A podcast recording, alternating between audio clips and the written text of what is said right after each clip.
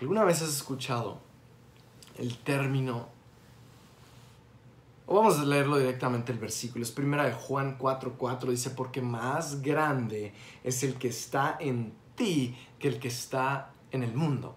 Y a veces lo decimos como, más grande es el que está en mí que el que está en el mundo. Más grande es mi Dios que cualquier otro Dios. Más grande es mi Jesús que cualquier otro Dios. Más grande es lo que está en mí que lo que está en el mundo.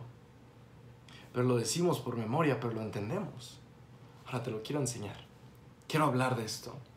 Juan capítulo 12 versículos del 20 al 22, dice, algunos griegos, escucha, algunos griegos que habían ido a Jerusalén para celebrar la Pascua, le hicieron una visita a Felipe, que era de Bethsaida de Galilea, y le dijeron, Señor, queremos conocer a Jesús. Ahora, Felipe se lo comentó a Andrés y juntos fueron a preguntarle a Jesús. Ahora, ve la escena se acercan los griegos, dice algunos griegos, se acercan a Felipe, le dicen, oye, andamos buscando a Jesús, queremos conocerlo. Ahora Felipe, no sé si Jesús estaba teniendo una tarde complicada, una semana difícil, pero hay algo ahí que, que, que rosa y que acaba, de recibir una revelación y, y que choca en el momento y que pudiera ser que Felipe está siendo racista con los griegos.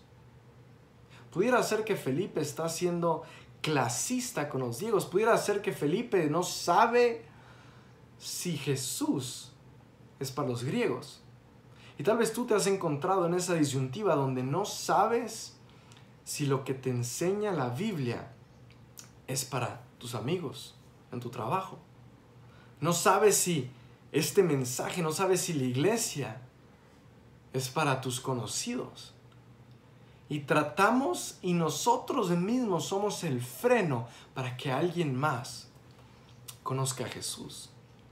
Ahora Jesús está a punto de darles una lección gigantesca. Escucha esto. Se acerca con Andrés y dice, oye, los griegos están buscando a Jesús, lo quieren conocer. Y me dile, no, tú dile, no, tú. Y están en esa disyuntiva hasta que dice, bueno, juntos vamos. Y van y se acercan a Jesús y literal le dicen, Te buscan los griegos. Se acercan a Jesús y le dicen, te buscan unos griegos. Ahora tienes que entender, ¿qué son los griegos? ¿O quiénes son estos griegos? Esta es una segmentación, es, es, una nacionalidad, es, un, es una nación entera que está fuera del pacto. Está fuera del pacto de Moisés. No son judíos. Entonces, por, por, por, eh, por religión, ellos no son hijos de Dios. Ahora, está, su teología no, no, no está centrada en un Dios, en un, en un Jesucristo, en un Espíritu Santo. Su teología está centrada en otra cosa completamente distinta. No ven a Jesús como su Señor y menos, perdón, están buscando un Mesías en ese momento. Pero hay algo que le respeto. Y hay algo que quiero subrayar de los griegos. Es, son buscadores. Estaban buscando. Tal vez te conectaste esta noche buscando algo. Tal vez nada te ha funcionado. Tal vez estás a punto de tirar la toalla. Tal vez estás a punto de rendirte. tal vez estabas pensando en hacer una tontería y tomar tu vida. Tal vez estás a punto de huir, de abandonar tu matrimonio. Tal vez estás a punto de algo y estás buscando, pues lo has encontrado. Porque ellos han encontrado a Jesús. Ahora, la respuesta de los griegos es queremos ver a Jesús y le dicen, Jesús, te buscan los griegos y esto es lo que responde Jesús. La escena es esta. Llegan Felipe Andrés, oye, te buscan los griegos y Jesús responde literal así, ya ha llegado el momento para que el Hijo del Hombre entre en su gloria. Literal, ese es el texto, literal, esa es la respuesta, eso es lo que Jesús está diciendo y parece que Jesús no está respondiendo a la pregunta. Oye, ¿te buscan los griegos? Ya el tiempo ha llegado, ha llegado el momento para que el Hijo del Hombre entre en su gloria. Ahora, ¿por qué responde así cuando griegos están a la puerta? Literal está diciendo, ya ha llegado el tiempo de mi muerte. Y este es el punto donde tu doctrina o la doctrina de Felipe, la doctrina de Andrés, está siendo está, está siendo elevada a otro nivel, está siendo sobrepasada, donde nuestra lógica, donde nuestra teología, donde nuestro entendimiento está siendo llevado a otro nivel y Dios y Jesús está diciendo, este es el momento donde el Dios que tenías en una caja, donde tú tratabas de entenderme, donde tú pensabas que sabías todo de mí, yo te estoy mostrando y estoy a punto de enseñarte que mi entendimiento divino va por encima de tu entendimiento. Y les está diciendo, así como soy Dios tuyo, también soy Dios de ellos.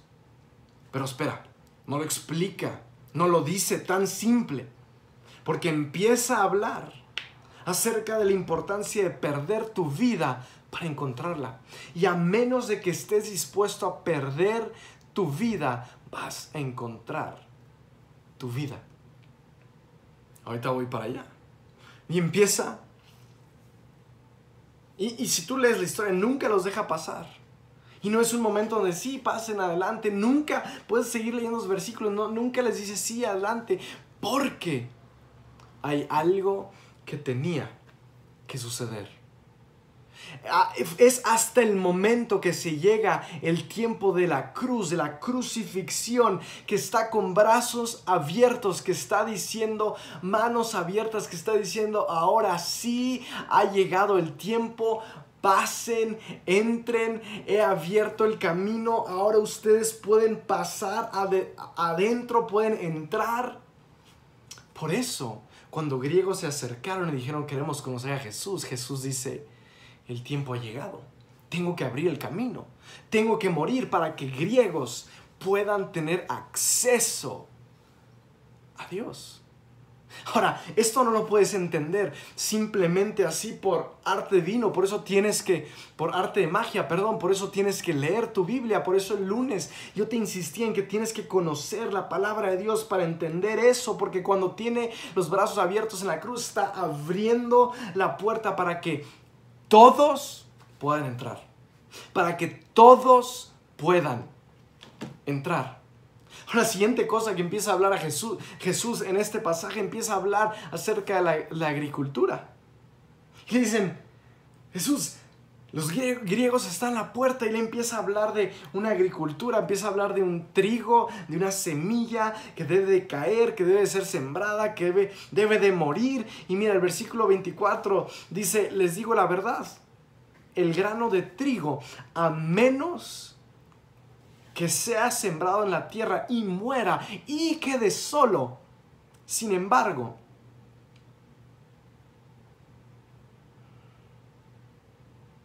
sin embargo, su muerte producirá muchos granos nuevos, una abundante cosecha de nuevas vidas. Lo vuelvo a leer. Les digo la verdad, el grano de trigo, a menos que sea sembrado en la tierra y muera, queda solo sin embargo, su muerte producirá muchos granos nuevos, una abundante cosecha de nuestras vidas. Y te explico lo que les está diciendo en este momento. Está entrando a decirles, he hecho todo lo que puedo hacer en mi estado actual. Les está diciendo, no puedo mostrarles a los griegos la semilla hasta que yo muera. Es necesario, he llegado a mi tope. Lo que ellos necesitan ver como griegos, lo que ellos necesitan ver es a un Jesús resucitado. Te explico. Está usando el grano de trigo, está usando esta analogía sobre la agricultura, hablando de sí mismo, hablando de lo que está por suceder. Y está diciendo, a menos, o no, está diciendo, no hay manera de que yo sea fructífero, a menos de que muera. Está diciendo, he terminado de saludar gente. He terminado de firmar autógrafos. He terminado de sanar enfermos. He terminado de abrir la vista a ciegos. He terminado de resucitar muertos. He terminado de convertir agua en vino. He terminado de caminar en el agua. He terminado de, de hacer todo lo que en mi estado actual he hecho. He terminado. Estoy en mi límite, estoy en mi tope. Y quiero preguntarte, ¿será que tú has llegado al tope de tu estado actual? ¿Será que lo que sigue, será que para lo que viene, será que lo que Dios quiere hacer en tu vida requiere de una transformación? Requiere de una semilla que es plantada que cae al suelo, que es sembrada y que muere. Jesús está diciendo, el tiempo ha llegado. Mi estado actual, ya no le puedo dar nada a estos griegos. Necesito hacer el sacrificio para traer el fruto. Jesús está diciendo, he logrado todo lo que puedo lograr sin el sacrificio. He hecho todo lo que en mis manos, en mi poder actual, en mi estado actual puedo lograr. Antes del sacrificio, estoy al tope de lo que puedo hacer. El tiempo ha llegado. Está diciendo, para la abundante cosecha debo tener el mayor sacrificio. Te pregunto, ¿cómo puedes tener cosecha sin sacrificio? ¿Cómo puedes tener cosecha sin sacrificio? Es el principio básico de la salvación, es el principio de nuestros diezmos, es el principio de nuestro dar, porque constantemente veo que gente le pide a Dios un incremento, pero no tiene un sacrificio. Oh Dios, dame, dame, quiero, bendíceme, dame, pero no hay cosecha, no hay siembra, no hay una semilla que está muriendo y queremos retirar o recibir algo sin sacrificio. Te explico, no puedes ir al banco, no puedes entrar a Banamex y pedir y decir quiero hacer un retiro. Y te van a voltear a ver y te van a decir, Señor, usted ni siquiera tiene una cuenta con nosotros tal vez no tengo una cuenta, pero sí tengo una necesidad, pero no puedo darte algo basado en una necesidad. No tienes una cuenta y tal vez tienes una necesidad, pero no te puedo pagar en base a tu necesidad. Si no hay una inversión, no hay una cosecha, si no hay una siembra, no hay una siega, si no hay una semilla que muere, no hay una cosecha de un fruto, si no hay un sacrificio no hay una recompensa. Veo gente tratando de cosechar mucho mejor de lo que han sembrado.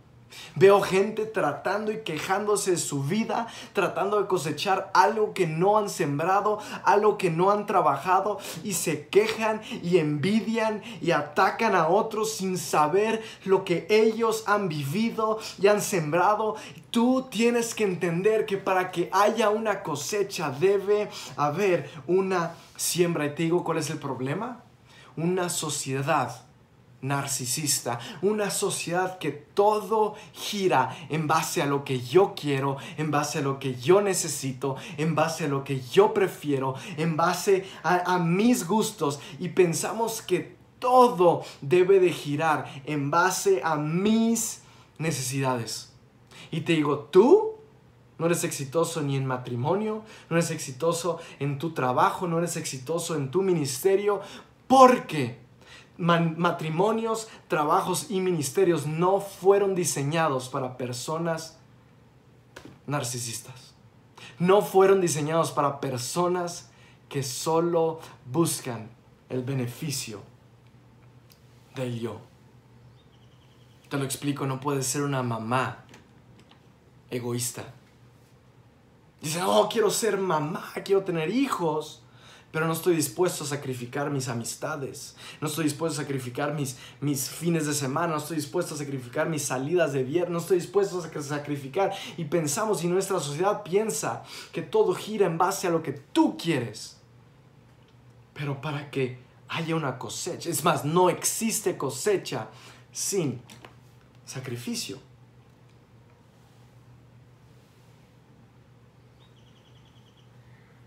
Ya voy terminando. Te digo eso. Tal vez tú ya no puedes ir más lejos en tu estado actual. Tal vez es tiempo de que algo muera. Tal vez es tiempo de que esa semilla caiga, sea sepultada y muera no vas a ir más lejos, porque tal vez todo gira alrededor de ti. Y tal vez has estado deteniendo la cosecha porque no has participado en el sacrificio. Pregúntate esta tarde, ¿qué es algo que no he estado dispuesto a sacrificar? Mi tiempo, mis finanzas, mis deseos, mis sueños. Tal vez es tiempo hoy que entiendas que para que haya una cosecha debe haber un sacrificio y ahorita tal vez dices, no, pero a mí no me falta nada. Yo estoy al tope, yo he sido bendecido, estoy orgulloso y donde he llegado estoy contento por lo que he logrado. Pero la cosecha de lo que viene dicta que un sacrificio es necesario. Ahora sí, Jesús, mira, tienes que entender esto. Si Jesús mismo no pudo evitar el sacrificio, ¿qué te hace pensar que tú lo puedes evitar? Si mismo queremos, escucha, queremos hablar de Pascua, no queremos hablar de Pentecostés sin Pascua. Si no entendiste eso, platica con alguno de tus líderes. Queremos platicar de Pentecostés sin Pascua. Dios quiere que entiendas, Pentecostés es cuando el Espíritu Santo viene a la iglesia y la Pascua es cuando el Cordero es sacrificado, Jesús es sacrificado. Dios quiere bendecirte con una cosecha abundante, pero tienes que estar dispuesto a morir a tu orgullo, a tu yo, a tu narcisismo a tu deseo personal propio. Si Dios no hizo una excepción a Jesús, ¿qué te hace pensar que hará una excepción a ti? Jesús fue la semilla. Estoy tratando de hacerte ver la, necesidad de esta semilla y es la semilla que está hablando y que está respondiendo y que está diciendo el tiempo ha llegado, que está diciendo a menos de que la semilla muera, no hay nada más que pueda hacer, a menos de que yo esté dispuesto a sacrificarme. La semilla está hablando de lo que está por suceder y está entrando eh, y está eh, eh, platicando la historia de, de, cuando Jesús muere y está tres días en, está tres días sepultado en esa tumba y al tercer día resucita y luego camina por 40 días con discípulos dándoles las últimas enseñanzas. Y sabes lo que está sucediendo, esa semilla que murió, esa semilla que, que había muerto hace 43 días, está a punto, está gestándose, está haciendo un cambio, una transformación, está a punto de traer la cosecha más grande. Y pasan otros 7 días después de que Jesús asciende entonces son 50 días después de la muerte de Jesús y la iglesia nace. Dice que estaban unánimes juntos, reunidos, esperando y reciben el fruto de la semilla que murió hace 50 días y reciben lo que los griegos necesitaban. Reciben el Espíritu Santo. Es el momento del Pentecostés, el momento donde vemos el Espíritu Santo venir y plantar a la iglesia. Y todo eso te lo digo para esto. La iglesia somos tú y yo. Somos la cosecha.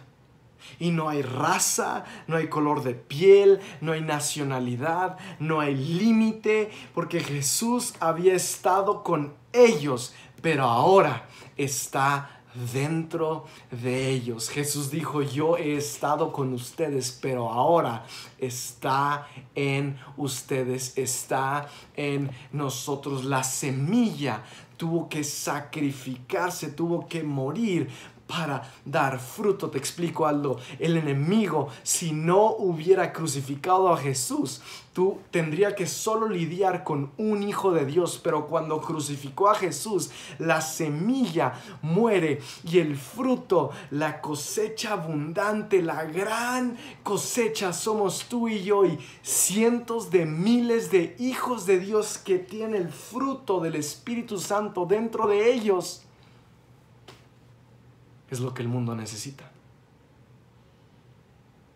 Era lo que los griegos necesitaban. Y ahora es cuando entendemos que el Espíritu Santo está en nuestros corazones gracias al sacrificio de Jesús. Y podemos entender que mayor es el que está en mí en ti, en mí, que el que está en el mundo. Y en base a ese principio, quiero que oremos. Cierra tus ojos, vamos a orar. Señor Padre, te doy gracias por cada persona aquí reunida. Te doy gracias por cada familia aquí presente. Te doy gracias por ese sacrificio en la cruz. Te doy gracias porque decidiste morir, porque tomaste y aceptaste el sacrificio para traer un fruto abundante, una gran cosecha y gracias, porque ya no solo estuviste con nosotros, ya estás dentro de nosotros y ahora es más grande el que está en nosotros que el que está en el mundo.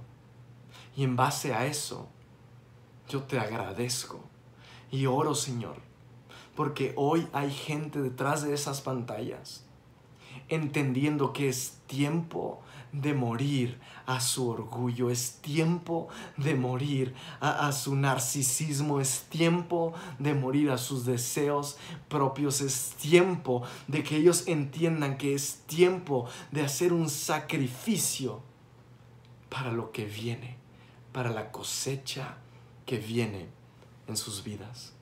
Bendigo a cada familia, a cada persona. En el nombre de Jesús. Amén. Amén. Dios te bendiga.